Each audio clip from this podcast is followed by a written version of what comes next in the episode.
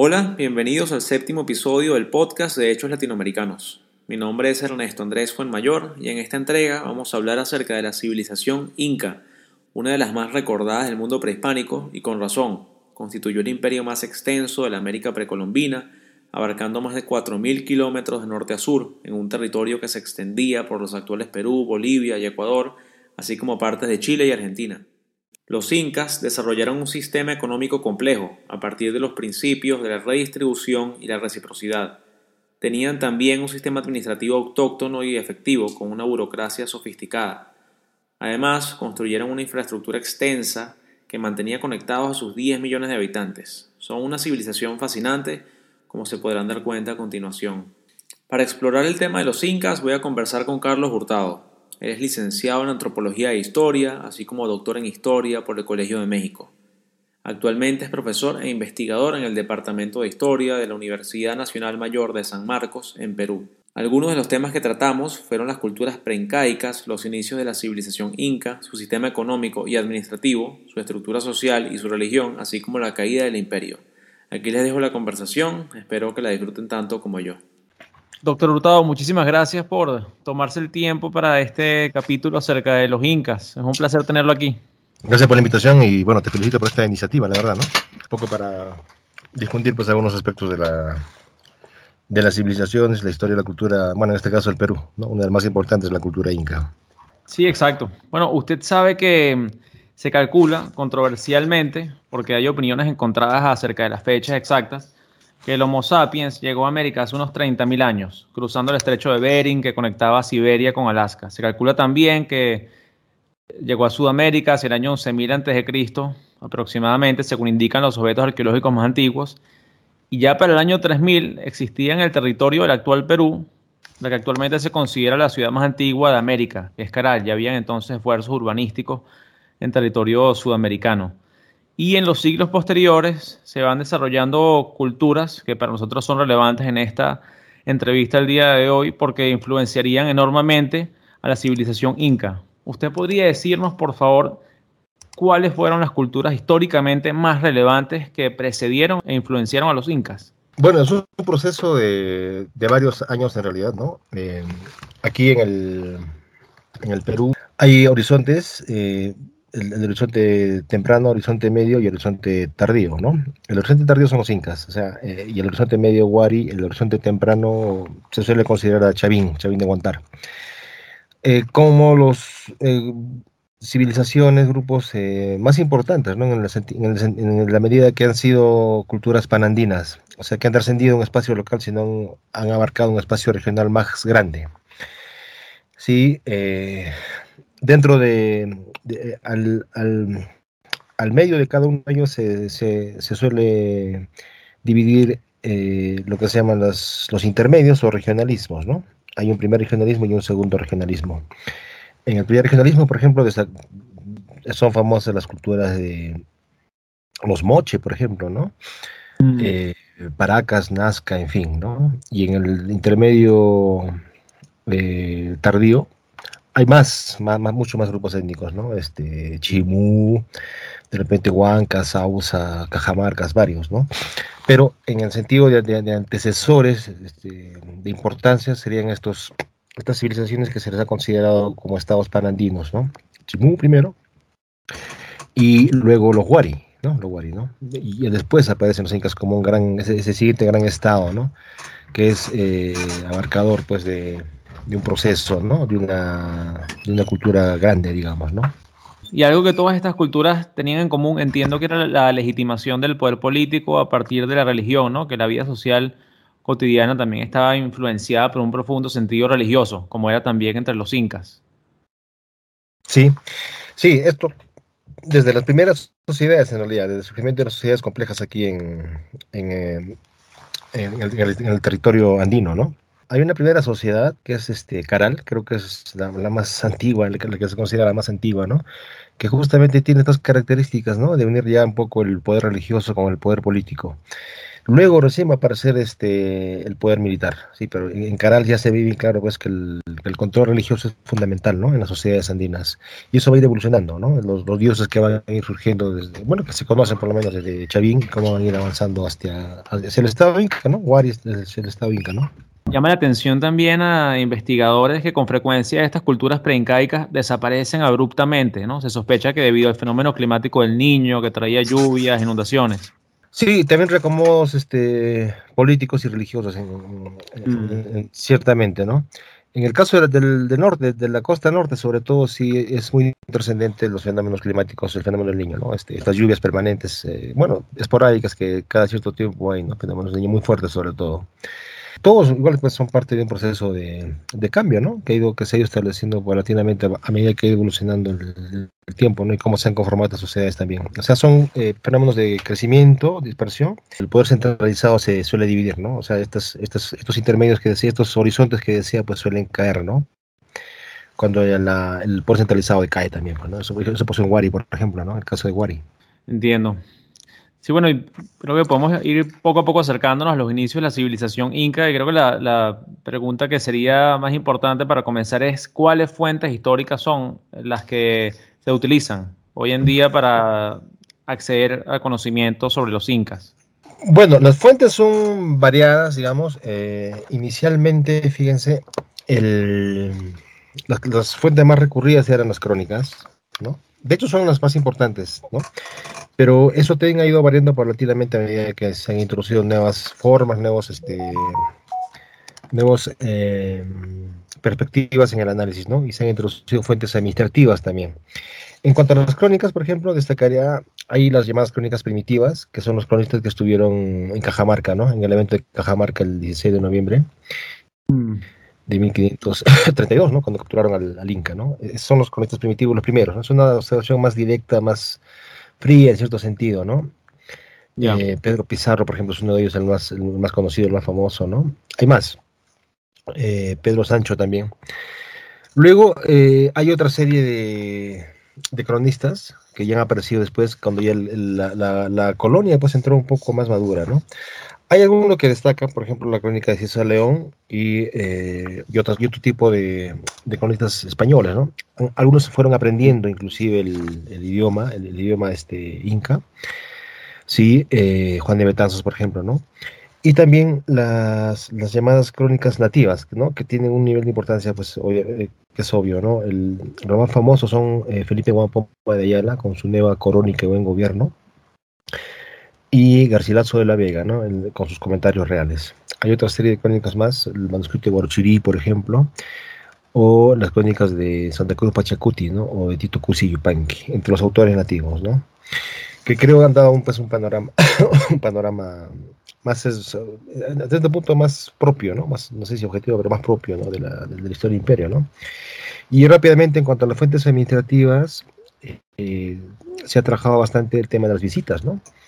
Eh, John Murra justamente es uno de los que inició pues una renovación en los estudios andinos a partir del trabajo de visitas ¿no? y las propuestas que él hizo, las propuestas teóricas que él hizo sobre el imperio. ¿no?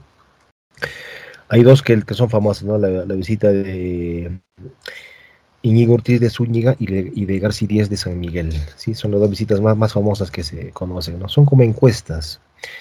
A eso se puede completar, así ya para concluir esta parte, las eh, las relaciones geográficas de Indias, que son documentación administrativa, también son, son encuestas que hicieron en la colonia temprana. Y también la visita de Toledo, ¿no? De 1570, que es una visita muy, bueno, eh, grande, famosa, ¿no? Y donde se han recogido muchos datos, sobre todo de, de las sociedades anteriores. A los incas, antes que fueran sometidos por los incas, ¿no? Sí, es bueno al leer estas, estas crónicas saber que están un poco plagadas por un sesgo europeo, ¿no? que son interpretaciones un poco arbitrarias o a veces simplistas de elementos culturales complejos, con tradiciones milenarias, que en ese momento no se entendían en toda su complejidad. Pero bueno, quedamos un poco dependiendo de ellos porque el registro arqueológico no es bueno, en diferencia de los mayas o los mexicas, porque los españoles destruyeron básicamente todas las construcciones y obras de arte de la civilización incaica, ¿no? Sí, sí, eh, los cronistas en realidad hacen una, mediación de la realidad, ¿no? A partir de su propia subjetividad, pues, ¿no? Eso está claro desde, desde bueno, desde los primeros testimonios que hay en Cajamarca, como estaba diciendo, ¿no? Cómo perciben al Inca, cómo perciben a los que están ahí, ¿no? Y eh, dentro, pues, del esquema, obviamente, mental que ellos tenían, ¿no? Y que a partir de eso es que intentan leer la, realidad. Esto, paulatinamente, como, como estaba diciendo, va, a ir cambiando, ¿no? A medida que se va a ir conociendo más la naturaleza del, de la sociedad inca. Mm. A medida que se va a ir conociendo el idioma, se van a, se van a hacer diccionarios, eh, varios, varios diccionarios, varios este, léxicos ¿no? de, la, de la lengua nativa y eh, eso va, va, a la par con la evangelización, ¿no? Y se va a tener un conocimiento más detallado, si quiere, pues, de la sociedad, ¿no? Y a partir de eso ya hay un nuevo, eh, una, nueva perspectiva, ¿no? De la, de la sociedad este, prehispánica, ¿no? Acá, en el Perú. Entiendo. Y ya entendiendo que estas son las fuentes de las cuales dependemos, ¿cuál diría usted o cuál se estima actualmente que es el, momento de origen de la civilización inca o el periodo de origen de la civilización inca y qué sabemos de estos orígenes? Bueno, obviamente hay un, hay un debate, ¿no? Eh, básicamente, los, que más han trabajado el, el hábito este del origen como tal, obviamente son los arqueólogos, ¿no? acá en el Perú los historiadores, eh, bueno, no, no pueden meterse a hacer este, excavaciones y dependemos un poco de los, este, de los reportes arqueológicos eh, que se han hecho. Según lo que, lo que proponen, el, antecedente más, más eh, claro eh, es el, la etapa que se, que se conoce como Pohuari, ¿no? a partir del siglo XI después de Cristo. Mm. ¿ya? Y hay un proceso pues paulatino de, de ocupación del, del, valle, ¿no? Donde está establecido el, la ciudad del Cusco, ¿no? O sea, inicialmente el Cusco ha sido o sea, los incas inicialmente ha sido pues una etnia pequeña, un grupo pequeño, ¿no? Mm. Y, cuando, el, cuando el periodo de expansión, ¿no? que es este poco, un tipo más reciente, es que conocemos pues todo, todo, esta, todo lo que es el imperio como tal.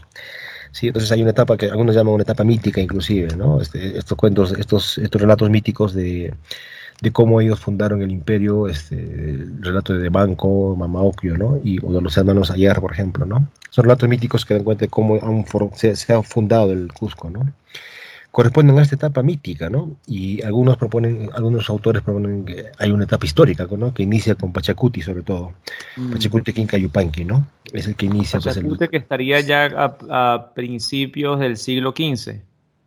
Sí, decirlo que sí, sí, sí. ¿Sí? de, o sea, de 1400 para adelante, digamos, ¿no? Cuando ya es la etapa histórica, ¿no? Del, del Cusco como tal. Porque entonces, entre, principios, entre principios del siglo XIII y los inicios del reinado de Pachacute, que en 1420 sería entonces la, digamos, una etapa mitológica, ¿no? En la que se estima que hubo ocho, ocho incas, si no me equivoco.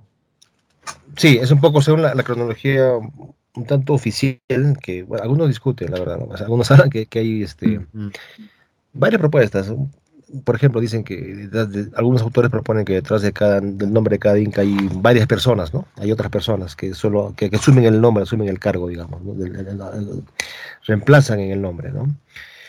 Porque algunos perciben pues que las, este, esta cronología no coincide con la cantidad de incas, ¿no? Que pueden haber gobernado, algo así. O sea, hay un debate por medio, porque lo que pasa es que la historia inca, pues, eh, eh, muchos, las fuentes, muchos son eh, orales, ¿no? O sea, se basan en los que los cronistas recogieron en ese momento, pero se sabe que los incas hacían una alteración, alteración permanente de su pasado, ¿no? Es, pues, un pasado mítico, pues estaba cambiando permanentemente en función a necesidades del presente de ese momento, ¿no? Eh, por, ejemplo, el relato de Manco se sabe que es un poco más reciente y el, relato de los hermanos Ayer es un poco más antiguo, por ejemplo, ¿no? Que el relato de Manco lo, parece que lo, que lo que lo impuso Pachacuti, por ejemplo, ¿no? Y Pachacutec, ya, o sea, dentro de lo que sería el conocimiento histórico como tal, sabemos que dominó el territorio inca entre más o menos el 1420 y 1470, en un periodo de unos 50 años. Sí, eh, se, le considera pues el, organizador del imperio en realidad Pachacuti, ¿no? hay un periodo ahí inicial mítico también, de, derrota a los, este, supuestamente una invasión de los Chanca, y asume el mando que había, que había dejado su padre, ¿no? Viracocha, ¿no? Eh, en detrimento de un heredero que había designado su padre, que es Inca Urcón, ¿no? Ya, este, que ha sido, estos, estos incas que no eran, que no tenían, digamos, este entre comillas, cualidades son, han sido sacados de las listas oficiales, ¿no? Y este Urco no, no aparece, pues, ¿no? Pero, o sea, Pachacuti asume el, cuando asume el mando, pues hace una especie de renovación, ¿no? Pues, su nombre justamente significa voltear la tierra, renovar la tierra de Pachacuti, ¿no? Mm, y eh, sí, pues justamente es el que organiza el imperio, el que lo expande, ¿no? Eh, en un momento tenía una especie de correinado con su hijo Tupaquín Yupanqui, ¿no? Que, que después lo, lo, va, lo, va, a suceder, ¿no? Y se podría decir que con, con Pachacuti que el territorio inca pasa de ser una sociedad tribal, un castizazgo, a un estado centralizado, ¿no? Se construye, se construye en las vías parcialmente, eh, que conectan el territorio, se crean las fuerzas militares, un sistema administrativo en el cual se cobran tributos, la sociedad, la sociedad se hace más diferenciada, se jerarquiza más claramente. Sí, sí, con Pachacuti. Con Pachacuti un poco se tiene ya en consenso en la, en la historiografía, ¿no? Eh, andina, ¿no? Inca también, que es el que organiza el imperio, el que lo expande, el que le, bueno, le da la, la complejidad que, que, que, bueno, que ahora, por lo cual es famoso el imperio ahora, ¿no? Claro. Eh, y claro, eso, eso es continuado por sus, este, por sus sucesores, ¿no? Eh, los sucesores, te digo, no, no, en el imperio, no es que sucede de padre a hijo, sino sucede el más hábil, ¿no? Es un mecanismo que tiene sus pros y sus contras, la verdad. Sí, por eso había muchas este, matanzas, pues, cuando, cuando moría un inca, por quién accede al, quién accede al título de, quién, quién es el sucesor, ¿no? Pero también da la ventaja de que puedas, puedas ser una persona competente, ¿no? O sea, todos los incas que han sucedido han sido, pues, muy competentes, digamos, en, su, en, la, tarea que les tocó hacer, ¿no? Claro. Pero bueno, en este, en este periodo entonces que ya describimos de inicio, se sientan las bases de un imperio que sería gigantesco, una extensión territorial inmensa y una economía también compleja, una administración también muy compleja. Y eh, creo que es de gran interés saber exactamente cómo era la división administrativa del imperio inca en su momento de mayor auge, ya hacia finales del siglo XV, principios del XVI. Bueno, lo que se tiene por establecido es que se, se dividía en, en, cuatro partes, ¿no? Eh, que eh, un poco dan cuenta de este del proceso pues grande que hubo de expansión no el antisuyo contisuyo chinchaysuyo no y collasuyo sí eh, esa es la división digamos em, las, las, famosas cuatro partes pues que estaba dividido el imperio no pero a la vez el imperio también tenía una división una, una división digamos en, en, en provincias no eh, con, centros administrativos regionales, ¿no? Que se establecieron en distintas partes de todo el, todo el imperio, ¿no? Los llamados segundos Cuscos, ¿no? Este, por ejemplo, eh, Vilcas, Vilcas Guamán, Hatun Sausa, el Pumpu también, Guanucopampa, ¿no? o este, Cajamarca mismo. Sí, se les conoce como los este, segundos Cuscos, ¿no? Ahí, ahí había, digamos, este, funcionarios estatales que, que hacían una particular este, división, ¿no? Del, del poder, de la, eh, del, control este, que se hacía, pues, a los pueblos que estaban sometidos, ¿no? Sí, eh, entonces, un poco era, ¿no? A partir, además de ello, es importante también agregar que el, que el imperio tenía una división decimal, o sea que todos estaban controlados en, ciertos aspectos, ¿no? A partir de las categorías de la Oranga y la Pishka, ¿no? Eh, son divisiones de 10.000, 1.000 y hasta de 100, ¿no? Entonces todo estaba un poco regulado, bien este, es un poco la, naturaleza del imperio, ¿no? Porque fue exitoso, digamos. Sí, me, me, me recuerda un poco esta estructura administrativa de las cuatro partes dividida también en provincias, un poco a lo que hoy en día llamaríamos un Estado federal, o sea, un líderes indiscutidos con, su fuerza centralizada, pero con esta subdivisión de poder local. Sí, sí, lo que pasa es que en el, en el, bueno, en el estudio del imperio, eh, mucho, hay una predominancia sobre lo que pasaba en el Cusco, ¿no? Y en algunos casos se tendió a dejar de lado qué pasaba en las regiones, ¿no? Eh, y claro, eso se conoce como Inca provincial, ¿no? En el, bueno, en, lo evidente pues que la mayor parte del territorio no, Cusco es una parte pequeña de todo el, de todo el imperio, ¿no? Y cómo los incas organizaron pues entonces ese, territorio eh, inmenso fue a partir de los centros provinciales, ¿no? Del éxito que tuvo en la invitación de los centros provinciales, ¿no? A nivel social y económico, les digo, ¿ah? este, el, imperio, por ejemplo, en, Hatun South existía un sistema de colcas inmenso, de, de algo de 3.000 colcas, ¿no? Que un poco aseguraron el, éxito económico pues, de, la, de la sierra, o sea, en un lugar de, de, almacenaje. Muy importante, por ejemplo, muy importante, ¿no? Y más allá del Inca y estos líderes regionales, el resto de la élite política estaba constituida por sacerdotes en su mayor parte, si no me equivoco, similar a lo que se observa con frecuencia en Mesoamérica, por lo general familiares del Inca y parte de la dinastía incaica. Sí, hay una élite eh, que son pues un poco los, las, la, familia directa del, Inca, ¿no? Hay también los llamados incas de privilegio, ¿no? Que son este, algunos jefes militares, líderes locales también que fueron, se establecían en el, en el Cusco. Y eh, el poder estaba centralizado, pues, en ese grupo, en ese grupo, ¿no? ¿Y qué sabemos acerca del sistema económico y fiscal que predominaba en el imperio inca?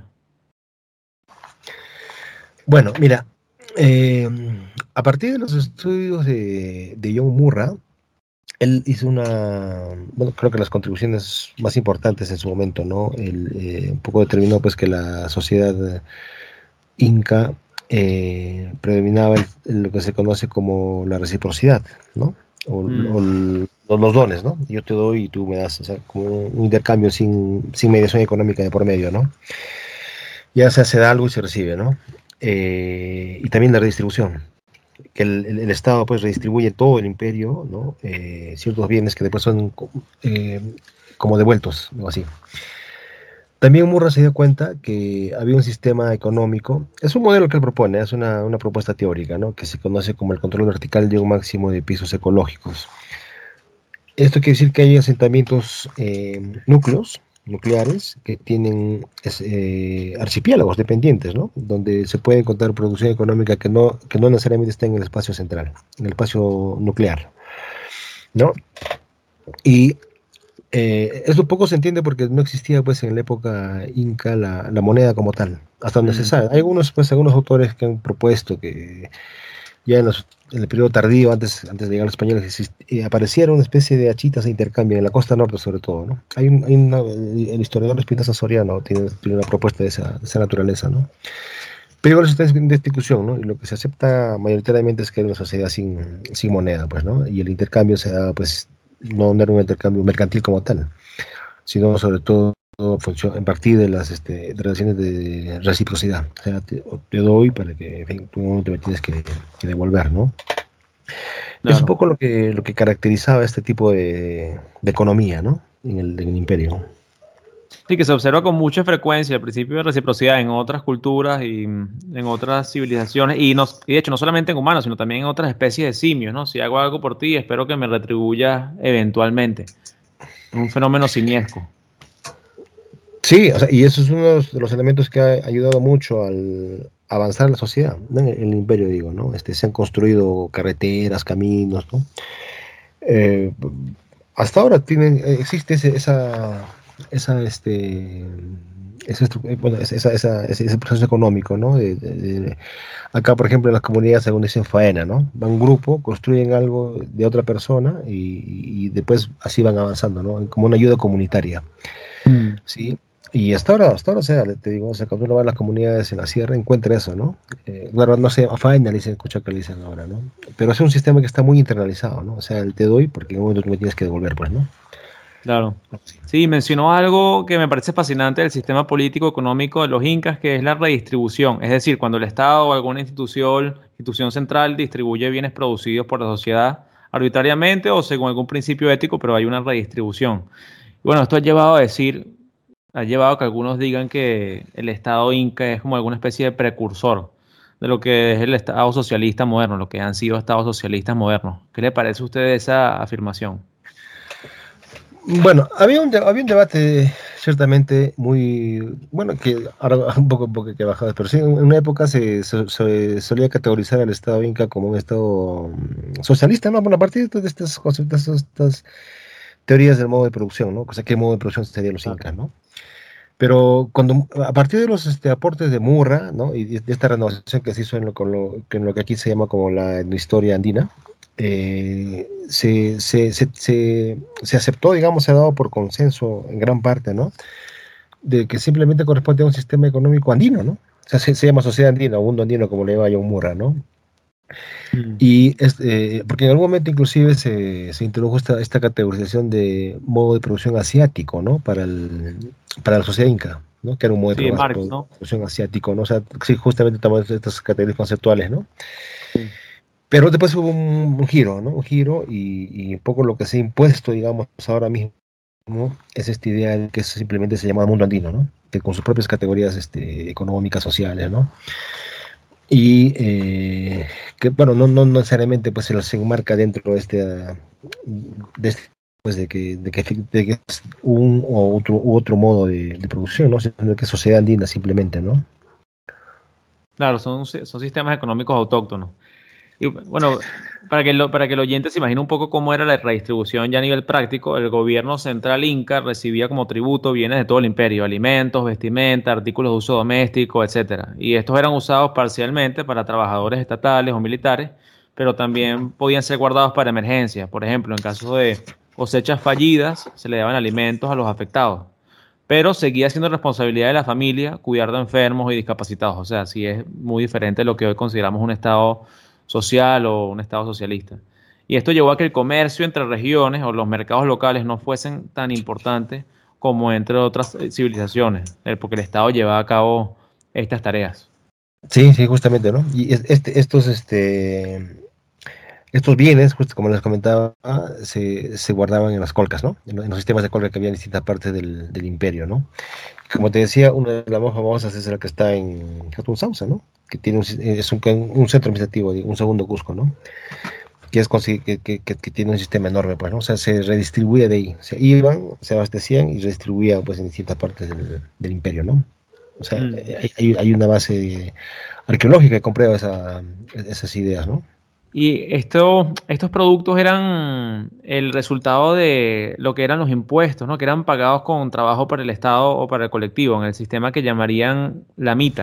¿Cómo describiría usted la mita? Es algo también autóctono de la región andina, ¿no? Eso, claro, es un sistema de, bueno, es un sistema de extracción, obviamente, de extracción, obviamente, ¿no? En tanto que es un imperio, pues, y, y hay un grupo, pues, que de alguna forma está explotando pues, a, otro, otro grupo, a otro sector social grande, ¿no? Mm. Eh, hay distintos tipos de mita en realidad, ¿sí? Este, hay eh, para, para, para, el beneficio del, del, Estado, ¿no? Eh, y los que se movían eran los llamados este, mitanis, por ejemplo, ¿no? Es bien curioso, por ejemplo, que los incas han hecho un movimiento enorme poblacional de todo el imperio, ¿no? Así los han desplazado en distintas, por distintas razones, ¿no? Ya sea por naturaleza militar, económica, religiosa también inclusive, ¿sí? Y eh, entonces hay, hay, hay, distintas características pues de esto, ¿no? O sea, el, sistema de la mitad, ¿no? Claro. Como, como, cómo ha funcionado, ¿no? Sí, sí, un, un sistema sí, eh, tributario complejo y efectivo y que se expandía con cada conquista, como usted dice, ¿no? los nuevos territorios eran analizados, sus habitantes se cuantificaban, todos los años se hacían censos, se actualizaban las necesidades estatales de tributo, descartando a los difuntos, por ejemplo, y a los ancianos del pago, y todo quedaba registrado en este sistema decimal que usted mencionaba antes también. Sí, sí, sí, sí, justamente, ¿no? El, el sistema, todo estaba bien, o sea, había una contabilidad muy, muy precisa, ¿no? Todo estaba registrado. ¿Puede coméntenos un poco acerca de los quipus? El, el Kipu, mira, es este un sistema de. un sistema contable, primero, ¿no? De. O sea, donde se registraban pues cantidades de, de bienes, de, cosas que se entregaban, en fin, ¿no? Y también hay evidencias que, era, que es un sistema de, de memoria, ¿no? De historia o de, literatura inclusive. Claro, el, el tema es que en general, en general decimos que, el, que la sociedad inca es una sociedad ágrafa, ¿no? Que no, no tiene escritura. Pero eso no implica que, que no haya tenido, digamos, e, elementos de, de, registro de algún tipo. Y el equipo es uno de ellos, ¿no? El más famoso, además. Claro, lamentablemente se han perdido muchos de ellos por los, este, eh, por las campañas de extirpación de idolatrías, ¿no? Sobre todo estos quipus extranumerales, los quipus que aparentemente contaban historias, casi no han quedado nada de ellos, ¿no? Y lo que se ha conservado son los quipus este, numerales, los, los, quipus contables, ¿no? Algunos, algunos se han intentado descifrar, Gary Hurton, ¿no? Obviamente es el más connotado, ¿no? De todos ellos, eh, pero no se sabe de qué, pues, ¿no? O sea, interpretamos las cantidades, pero no sabemos cantidades de qué. O sea, el contexto estaba perdido, ¿no? Y sí, sí es, este, sí es muy probable que hayan contado historias. Hay muchos registros de la colonia temprana que dan cuenta de Quipucamayos, ¿no? Que decían, pues, este, que estaban registrando lo que estaba pasando hasta ese momento, ¿no?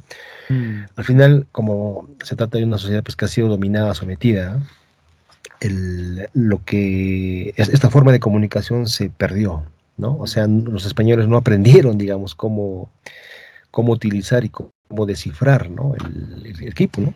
No todos sabían hacerlo, o sea, un grupo, los llamados Kipucamayox, ¿no? Eran los que eh, poco sabían, o sea, cómo, cómo, cómo operaba, digamos, este sistema, ¿no? Bueno, doctor Hurtado, pasemos entonces a, la sociedad inca. Y, bueno, habría que decir que como todas las civilizaciones, la sociedad inca estaba también organizada jerárquicamente, la división principal era la misma que en las sociedades monárquicas europeas, es decir, la nobleza, y la población común, los súbditos. Bueno, el Inca estaba rodeado de los nobles, que por lo general eran sus familiares y vivían en palacios en Cusco, disfrutaban de diferentes privilegios, acceso a posiciones laborales influyentes, etc. Estaban absueltos de la mitad también, si no me equivoco, de los impuestos. Tenían una cantidad de beneficios, ¿no? Sí, el, claro, como, como toda sociedad este, eh, digamos, este, imperial, pues, ¿no? Hay, hay, hay, divisiones este, por grupos, ¿no? O por clases, como pueden decir algunos también. Lo que está en la jerarquía, evidentemente, son el, Inca y su familia, ¿no? Y luego ahí abajo hay otra, otra serie de dignatarios más que están este, en la escala, ¿no? Por ejemplo, en, en el, a nivel de las provincias existían jefes, ¿no? Que, que en algunos casos se les, llama como curaca, jatun curacas o uno curacas, ¿no? Y en, otros eh, se les decía como cinches o cinchecunas, que son como jefes, jefes militares, ¿no? Que no es lo mismo a los gobernadores provinciales que había mencionado antes. o sea, los gobernadores provinciales los, este, son funcionarios del Estado, ¿no? En cambio, los, los curacas son eh, dignatarios eh, del, del, lugar, de la localidad del grupo étnico, ¿no? que los incas mantienen, los, mantienen con distintos fines, ¿no? O sea, principalmente pues establecer un tipo de alianza, obviamente, con el, grupo étnico local, ¿no? Los incas entregaban esposas, en fin, se, o se, casaban de repente con las hijas, con las, eh, con las hermanas, en fin, del, dignatario, ¿no? Y las integraban a su familia, o sea, se hacía parte de la familia del inca, ¿no? Entonces eran, los curacas eran una conexión con los pueblos dominados. Sí, o sea, el el, el, curaca es un poco el, jefe étnico local eh, mm. que permanece hasta la época colonial, hasta el siglo XVIII permanece el curaca, ¿no? los españoles lo mantienen, ¿no? Eh, en la colonia tiene otra connotación porque es un, además de ser un jefe étnico local, es un funcionario colonial, ¿no? Pero o sea, es, eh, obviamente es una bisagra, ¿no? esa, condición también tenía en la época inca, ¿no? Bisagra entre el Estado y el, los grupos sometidos, pues, ¿no? Este, porque los, los, los lo que llamaríamos en la colonia se llamaba como los indígenas, las comunidades siguen a su jefe, pues a su jefe étnico, ¿no? El jefe étnico, eh, hay estudios, por ejemplo, en la costa norte que se han hecho, que eran dueños de la vida y de la muerte de, las, de sus súbditos. Hay un caso muy curioso que estudia Susana Ramírez, ¿no? Eh, eh, en, la colonia temprana se encuentra un... se enjuicia a un cacique por haber asesinado a un, a un indígena, ¿no? Mm. Y el, el, el cura que estaba extrañado, pues, porque eh, en su entendimiento de la, del, orden, del orden cultural, ¿no? Él, es dueño de la vida y de la muerte de sus súbditos, podía darle muerte sin problema, ¿no? Pero no puede, en el sistema colonial no se puede hacer eso, ¿no? Por eso lo juician, pues, ¿no? Y ahí surge esa idea, ese, ese, ese, ese planteamiento, pues, ¿no? Que los caciques eran dueños de la vida y de la muerte de sus súbditos, ¿no?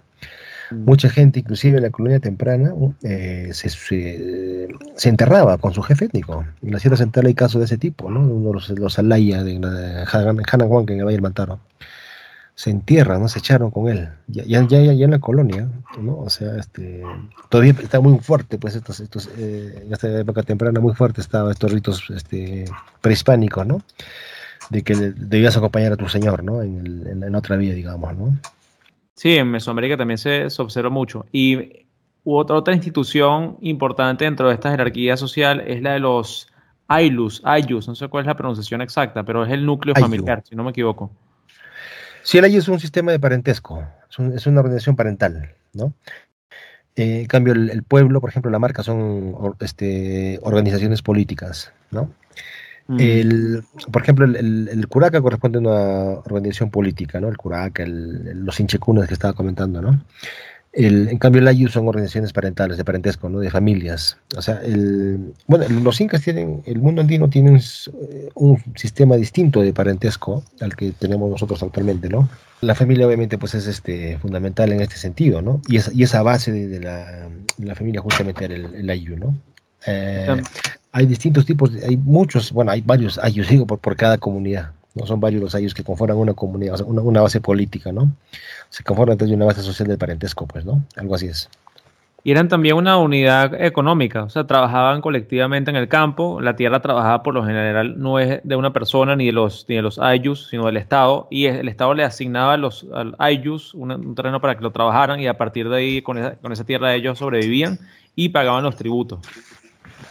Sí, sí, sí, sí. La tierra era propiedad del, Estado, como se llama, ¿no? No, ¿no? no era una propiedad privada en realidad, o una propiedad común, ¿no? sino era una propiedad pues, este, corporativa, entregada por el Estado, de acuerdo a la, al tipo de familia que, estaba un poco censada, digamos, ¿no? Y ellos trabajaban, una parte entregaban al Estado y una parte era para el, bueno, para ellos, ¿no? Ese es un poco el usufructo que tenía pues el, imperio, ¿no? A partir de ese tipo de trabajo, ¿no? Claro, pero bueno, también podían estar constituidos los ayus por eh, eh, soldados, artesanos, artistas, otro tipo de trabajadores. Sí, son los llamados especialistas, pues, ¿no? Que mm. un poco definen la, la, naturaleza estatal, ¿no? O sea, este, inclusive fíjate que los eh, estos mitmas o mitanis que estaba comentando, pues este, se trasladaban de un lugar a otro a partir de su, su especialidad, ¿no? Algo así, ¿no? Eh, por ejemplo, los que cargaban al Inca eran de un determinado grupo étnico. Eh, parece que eran de, de Lucanas, ¿no? de, de Cucho, algo así, ¿no? Mm. Eh, de, de, otros grupos étnicos eh, lo trasladaban como funciones religiosas a los yauyos, por ejemplo, ¿no? que había en la Sierra Central, tenían esa connotación. Pues a partir de poco lo que se, ha estudiado últimamente, ¿no? Igual en el caso de los Shanga, bueno, pues, o sea, por connotaciones un poco de, guerra, en fin, o militares, ¿no? Se trasladaba, o sea, sí se había una especie de división a partir de las características que se podían establecer de cierto grupo étnico, ¿no? Mm. Y me imagino que mientras más grandes era el Ayu, mayor influencia local tenían en el pueblo, en la localidad. Sí, sí. Eh, por lo general un pueblo estaba dividido en, cuatro, ¿sí? la, sociedad inca solía dividir, tener categorías numéricas de división, ¿no? Arriba, abajo, derecha, izquierda, ¿no? Mm. Este, Hanan, Hurin, eh, Hatun, Uchuy, por decir, ¿no?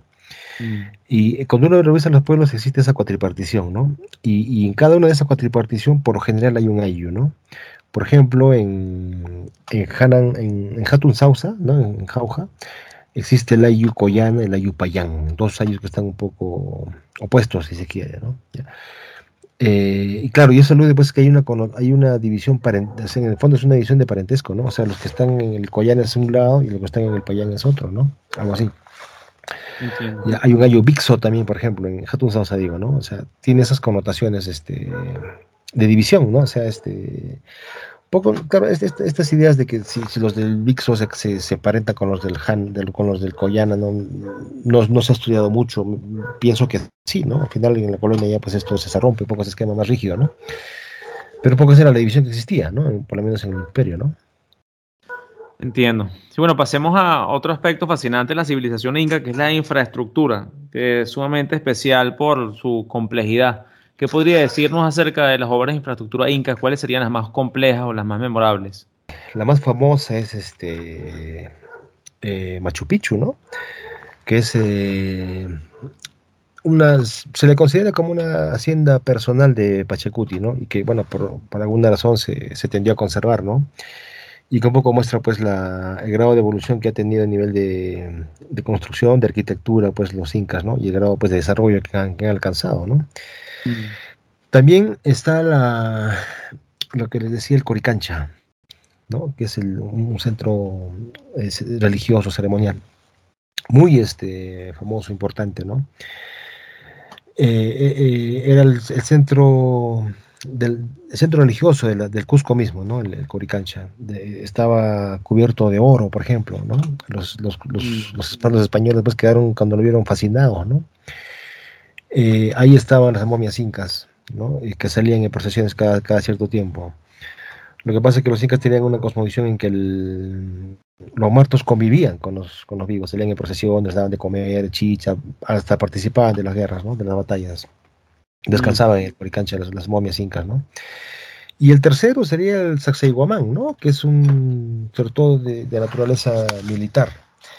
Aunque, eh, claro, cuando los cronistas lo vieron, eh, César León, por ejemplo, ya pues un poco había, había menguado, había, había, había, un poco... Se, o sea, lo que traluce todo esto, claro, hay gente pues que hasta crea teorías, pues cómo han podido construir este tipo de edificaciones, ¿no? Lo que te luce pues es, el nivel de desarrollo que tuvieron estas, estas sociedades, ¿no? Y porque son pues una de las sociedades, uno de los estados tradicionales más importantes de la historia del mundo, ¿no? También hay arquitectura en las provincias, ¿no? Que no se suele a veces este, destacar pues con la, con la importancia que creo ha tenido, ¿no? Yo destacaría dos. El primero, el, el, el, el el camino inca, este, que unía pues eh, todo el imperio, ¿no? Todo el imperio estaba conectado por un sistema de, camino peatonal. ¿ya? Eh, está reconocido como patrimonio inmaterial de como patrimonio cultural de la humanidad, por ejemplo, ahora mismo en el Capaquiñán, ¿no? Eh, y es una, cosa fascinante, la verdad, ¿no? Sí, eso quería comentar ahorita, que todas estas ciudades que ustedes están mencionando están conectadas por una red, una red vial imponente de más de 40.000 kilómetros, que se sigue usando en la actualidad parcialmente. Sí, sí, el, el hasta ahora se, eh, se utiliza en parte, ¿no? Hay partes que han sido destruidas por el crecimiento urbano, la, agricultura, en fin, ¿no? Pero hay partes que sí están muy bien conservadas, ¿no? Uno está en el Cusco, algunos están en la, en la Sierra Central, en el Altiplano también, otras están en camino hacia Lima, por ejemplo, hacia la costa norte por el, por el Payacaca, ¿no? Hay una escalera, no sé si cuántas escaleras son, como 3.000, no, no, me acuerdo la cifra exacta, ¿no? Pero este, es, evidencia, pues, ¿no? Del, del, de, este, de, lo que estoy comentando, este nivel de, de, avance, ¿no? Que tenían en cuanto a la arquitectura los incas, ¿no? Y también las colcas, ¿no? Que era una, una siguiente cosa que quería, quería mencionarla, ¿no? Las, este, las colcas que, que, que hicieron, pues, ¿no? Las colcas son centros de almacenaje, ¿sí? Mm. Este, estos, insumos, estos bienes y estos insumos que existían se guardaban pues en, en una especie de eh, construcciones circulares que estaban a un nivel de, a un nivel de altura determinado. Así, era como una especie de como una especie de lleva, ahora llamamos pues esta especie de refrigeradoras, en fin, naturales, ¿no? Para conservar estos alimentos, ¿no? Se conservaban ahí, ¿no? Entonces, eh, es, un, es un conjunto, digamos, es un bloque de muchos este, elementos, ¿no? Estas, estas, esta, esta monumentalidad muy marcada de la piedra, ¿no? Mm. Que uno encuentra pues en Sacsayhuamán, en Machu Picchu, por ejemplo, ¿no? Mm. Esta monumentalidad también más de carácter este, religioso, ritual, como es el Coricancha, ¿no? Y, y, estos caminos, pues, ¿no? Esta, que, que que interconectaban todo este sistema, ¿no? Todos los, centros administrativos, este, los lugares, ¿no? Que había en el imperio. Sí, que eran, estos caminos eran la base del Estado inca, ¿no? De ellos dependía el transporte de bienes, la administración de las diferentes regiones, las conquistas y demás cosas. Contribuían a darle coherencia económica, social, política al imperio. Sí, y, no todos se movían por el camino, ¿ah? eso es algo que es importante, ¿no? Los incas es una sociedad eh, peatonal, pero en cierto punto también estática, ¿no? O sea, no, no cualquiera podía transitar por el camino, ¿no? Porque el Estado estaba controlado por el Estado, pues, ¿no? Por los funcionarios, ¿no? Y sobre todo se desplazaba el ejército, pues, ¿no? Cuando uno recorre el camino, pues, este, cuando, cuando esté llegando a los tambos, ¿no? Los, los tambos son centros de control, algo así. El camino se, se, ensancha, ¿no? Tiende a agrandarse, por ejemplo, ¿no? Cuando está llegando a los centros administrativos, tiende a agrandarse, ¿no? Este, y el ejército, imagínense pues cómo se trasladaba por ahí, ¿no? Este, el ejército, por ejemplo, cómo estaba Atahualpa trasladándose pues en, eh, por ese camino del Cusco, de Cajamarca hacia el Cusco, ¿no? Como pensaba hacerlo, ¿no? Un ejército enorme yendo por un camino pues que en algunas partes no es eh, tan, tan ancho, ¿no? Entonces, ¿cómo avanzaba en esa fila, ¿no? Por ejemplo, no haces una idea de eso, ¿no? Sí, sí, increíble, durante kilómetros y kilómetros, ¿no? Y otra cosa es em, el sistema de riego de los, de los incas, que perfeccionaron un sistema que ya había sido practicado por culturas preincaicas, pero que ellos realmente hicieron más sofisticado y pudieron cultivar en zonas sin mucha lluvia, en tiempos de sequía. Se lograron obtener ese control sobre la naturaleza. Sí, la verdad que hay muchos eh, avances que ahora un poco nos, este, nos, eh, bueno, maravillan, digamos, de los incas, ¿no? Son como mm, herencias de procesos ya anteriores, ¿no? Que vienen desde, desde formativo, en realidad, ya que han pasado por los, por los horizontes, ¿no? Por los, por los regionalismos también, ¿no? Eh, en Wari, por ejemplo, se han hecho muchos este, avances que después fueron perfeccionados por los incas, ¿no? Estos caminos, en algunos casos se ha encontrado que había antecedentes que eran caminos Wari, por ejemplo, ¿no? Que los incas los han mejorado, los han perfeccionado, ¿no? Eh, también hay evidencias que los Wari ya utilizaban quipus, ¿no? Sí, son, son formas que han surgido antes, muy, mucho antes, ¿no? Algunos elementos religiosos también fueron adoptados por los incas, ¿verdad? De culturas preincaicas. Sí, el hay un, bueno, si, decimos hay una especie de panteón andino, ¿no? Que viene desde la época, bueno, desde las épocas del formativo, como digo, ¿no? Estos, estos dioses, ¿no? El más importante es el Huiracocha, ¿no? Que es un dios aglutinador. Eh, Apucontixi, Huiracocha, Capayachachi, por ejemplo, eh, aglutina varios, varios nombres de, varias deidades, ¿no? Pero es el, dios más importante, Huiracocha, ¿no? Y el dios creador es, ah, se, le, hace una especie de comparación, ¿no? Con el Dios creador, este, bueno, cristiano, ¿no?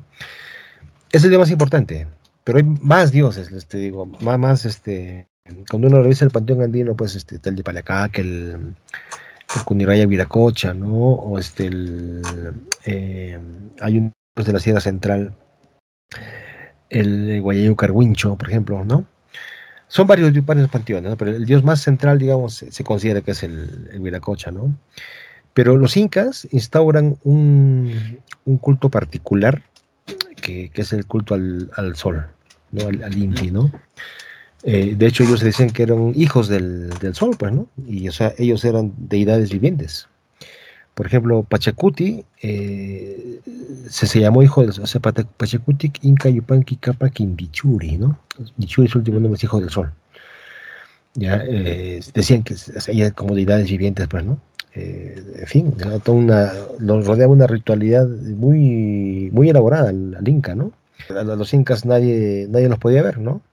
Tenían mm. rituales muy complejos, en fin, cosas de ese tipo, ¿no? O sea, eran como deidades vivientes, pues, en la, en la tierra, ¿no? Sí, lo que usted dice fue un culto estatal que legitimaba el poder del Inca como el hijo del sol. Sí, e-, ellos instalaron ese culto, ¿no? O sea, llama la atención que o sea, se considera obviamente Viracocha el dios central, el más importante, ¿no? Pero en, la época imperial, por lo menos, no hay ningún eh, palacio o, digamos, este, hacia Viracocha, pues. ¿no? O templo, ¿no?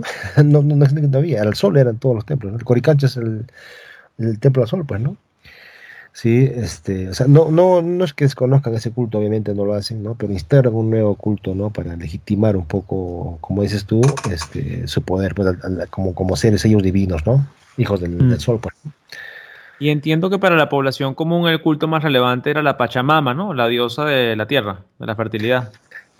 Sí, hay, varios, como, como estaba señalando, hay varios, este, el Panteón Andino es grande, varios cultos, ¿no? Es una, es una sociedad de, ah, no, como, o sea, eh, eh, que las, lo que te rodea asume, asume condición de, de, vida, ¿no? Hay un término que se, me fue, o sea, por ejemplo, la, la tierra es la madre, ¿no? El sol es el padre, ¿no? Este, la luna tiene este, la madre, digamos, ¿no? El, el cerro es como tu, un ente cercano hacia ti, ¿no? Las, las huacas se le conoce, estas estas este, deidades locales, ¿no? Están como vivenciados, pues, ¿no? Este, el, agua, por ejemplo, ¿no? Tiene una categoría, pues, este, una connotación más, más cercana, más próxima a ti, ¿no? En la, en la cosmovisión andina, digo, ¿no? Igual el árbol, en fin, ¿no? La, la, la, tierra en general, lo que te rodea, ¿no? Tiene una condición más, este, más de vida, ¿no? Que un poco las sociedades este, occidentales no es tanto así, pues, ¿no? Pero eso un poco se explica por la cosmovisión, pues que entiende que se ha ido formando a través de siglos, ¿no? Y, hasta ahora se mantiene, ¿eh? o sea, cuando uno va a las, sierras, por ejemplo, hay, hay rituales de limpieza del, del, de las sequías, de los canales, ¿no? Por el agua, ¿no? Este, hay rituales de agradecimiento a la tierra, ¿no? Al, a los cerros, en fin. Que tiene sentido en las sociedades que lo practican, obviamente, ¿no? Pero que persisten hasta ahora, pues, ¿no? O sea, son como dioses locales, este, que, han permanecido de alguna forma, ¿no? En este proceso que se conoce como resistencia cultural, ¿no? En las fiestas. Todavía se habla de viracocha en algunas poblaciones andinas. No lo he escuchado, la verdad. El, lo, que, lo que ha quedado en la memoria andina, sobre todo, es el recuerdo del Inca, ¿no? Eh, eso, eso lo estudió Flores Galindo, ¿no? Este, como la, lo que ha quedado es la permanencia de la presencia del Inca, ya como un recuerdo de una sociedad, este, bueno, que se ha ido, pues, que se sería volver, ¿no? Pero en cuanto a los sistemas de creencias, sí hay una, una uno, percibe pues que hay una permanencia de los cultos nativos, no, no tanto Viracocha, obviamente, ¿no? Pero sí a los este, a, dioses locales más, más propios de cada, más, este, de cada región, ¿no? Este, claro, a veces uno evidentemente no lo ve porque como que se han impuesto sobre, o sea, la religión cristiana se impuso pues en este proceso que se llama como sincretismo, ¿no? Se un poco superpuso, ¿no? Los, dioses locales al, a la, a la religión este, católica cristiana, ¿no? Sí, también se ven algunas poblaciones mayas ese sincretismo entre el panteón mesoamericano y la religión cristiana. Sí, o sea, de buena forma ha permanecido, ¿no? De buena forma ha continuado hasta ahora, y me parece a mí hasta ahora, ¿no? Y eso se percibe pues cuando uno lo ve, ¿no? Cuando, uno va pues, a los, en las fiestas eh, que son acá masivas en, la, en el Perú, sobre todo en la sierra, ¿no? Se percibe eso, ¿no? Bueno, doctor Hurtado, nos acercamos entonces a, la final del episodio. Quisiera hablar un poco acerca del fin del imperio, el fin del imperio inca, que es realmente un suceso histórico fascinante. ¿Cómo, cómo qué sabemos acerca del inicio de la conquista del territorio inca? ¿Qué información tenemos? Dicho a grandes pinceladas. Bueno, el, bueno, la, un poco el, imperio empieza a caer, pues obviamente cuando se da el evento de Cajamarca, ¿no? Que es un evento crítico en realidad, ¿no? El 16 de noviembre de 1532, como les decía hace un rato, ¿no? Cuando se captura al, Inca, ¿no? Pero tienes una, una, es el resultado de una serie pues de, hechos que van que se van a ir este, ordenando desde poco antes, ¿no? Primero que los incas estaban en un proceso de, renovación, ¿no? Eh, Atahualpa había terminado de derrotar a su hermano Huáscar, ¿no? Que muchos autores dicen que estaba en una guerra ritual, ¿no? Este, derrota. Eh, las guerras incas eran muy particularmente violentas, ¿sí? Este, justo por esta idea pues, de que puede acceder al, al cargo el más hábil, ¿no? Y este, eh, mataban a toda la familia del, rival, ¿no? De Huáscar en este caso y del, de Tupac Inca o sea, el abuelo de ambos, ¿no? Por cuestiones de sucesión hacia, hacia, la mujer, un poco es un tema un poco complejo, ¿no? Eh, y estaba confiado Atahualpa, ¿no? Eh, por esta victoria y le llamaba la atención, ¿no? El, los españoles, o sea, él pudo, o sea, se sabe que pudieron emboscarlos, en fin, ¿no? Pero los dejaron avanzar por curiosidad, ¿no? Algo así. Eran algo raro, algo bizarro, ¿no? Estos hombres montados como en unas llamas gigantes, con unos artefactos metálicos rarísimos. Sí, o sea, como una curiosidad inicial, ¿no? De inclusive, pues, este, estas, eh, los arcabuces, en fin, no, no encontraban esa explicación, ¿no? Paulatinamente sí, sí han ido entendiendo de qué se trataba, ¿no? Y este, lo ritualizado que eran las guerras incas, pues, ¿no? Que no, no, no es la forma de guerra que, tienen los españoles, obviamente, ¿no?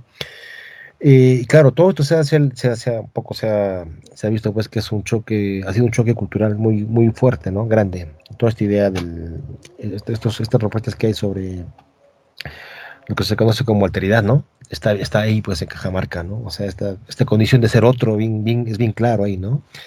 Que eran sociedades muy distintas, ¿no? Y que cada uno leía al otro en función a su propia categoría cultural, ¿no? Pero que entramos eran ilegibles, en ese momento por lo menos, ¿no? Este, cuando se le entrega, por ejemplo, a Atahualpa el, libro, ¿no? La Biblia que le da este Valverde, ¿no? Que aquí está la, la, palabra y él lo lleva al oído, no escucha nada, lo tira al suelo, en fin. Claro, todo eso se, entiende si le damos significado, pues, ¿no? Porque si uno lo ve así, pues no. Pero cuando le damos el significado, pues ese, ese es el choque cultural que, que define Cajamarca, pues, ¿no?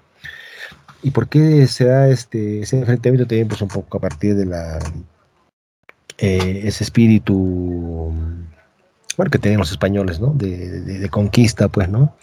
De, y, de, un poco de aventura también, o sea, eh, se trata de una estrategia que yo sí aprobada por lo menos en México, ¿no? Para cuando capturaron a Moctezuma, ¿no? Mm. Capturar al Inca y, cae, pues lo demás cae, ¿no? Y por eso era importante que lo capturen vivo. Mm. Y en Cajamarca, fíjense, eh, no sé cuánto se ha calculado el número de gente que ha muerto, o sea, y, ni un español. Los indígenas. ¿Cómo se explica eso? ¿Cómo se explica que estos 168 hombres que llegan hayan logrado dominar a las Fuerzas Armadas Inca? Es que no estaba el ejército ahí, pues. O sea, los que entraron a, a la plaza eran gente que estaba acompañando de bailantes, ¿no? Algo así, ¿no?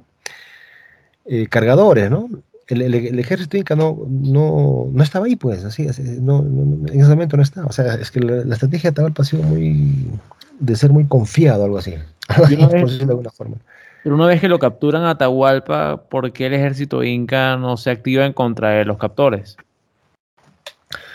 Bueno, hay unas propuestas que se han hecho de que no había una unidad, en el fondo no había una unidad política en el imperio, ¿no? O sea que todos estos grupos étnicos estaban eh, en algunos casos disconformes con, la, con, el poder este, inca, ¿no? Con el poder estatal. Y en algunos casos este, tomaron partido con los españoles, ¿no? En algunos casos. Y es una propuesta que se, se, discute mucho, o sea, sobre todo porque se define como una alianza, ¿no? Y a, a los grupos étnicos que se han que, que, se, digamos, plegaron a los españoles se los trata como traidores, algo así, ¿no? que ese es el término alianza no es el más exacto en ese sentido, ¿no? Un poco el, modelo de Cortés, como usted decía. Sí, o sea, y este, indios amigos, decían, ¿no? Los, este, los españoles, ¿no? O los colaboradores, en fin. Eh, y también el hecho de que los, este, los indígenas siguen al, al, jefe, pues, al, al, cacique o al, al señor, ¿no? Algo así. Cuando, por ejemplo, cuando ya estaban avanzando hacia el, hacia el Cusco, ya cuando, cuando ya, había sido este, ejecutado Atahualpa, unos seguían a Manco y otros seguían a Paulo, ¿no? Paulo está un poco más en una estrategia más de eh, consensuar con los españoles, digamos, colaborar con ellos, ¿no? Manco tenía otra estrategia, ¿no? Entonces, eh, son dos, dos, puntos de vista diferentes, ¿no? Y eh, también el hecho de que en ese momento no existía la, percepción cultural, pues, de que es alguien que te está viniendo a conquistar o a dominar, ¿no?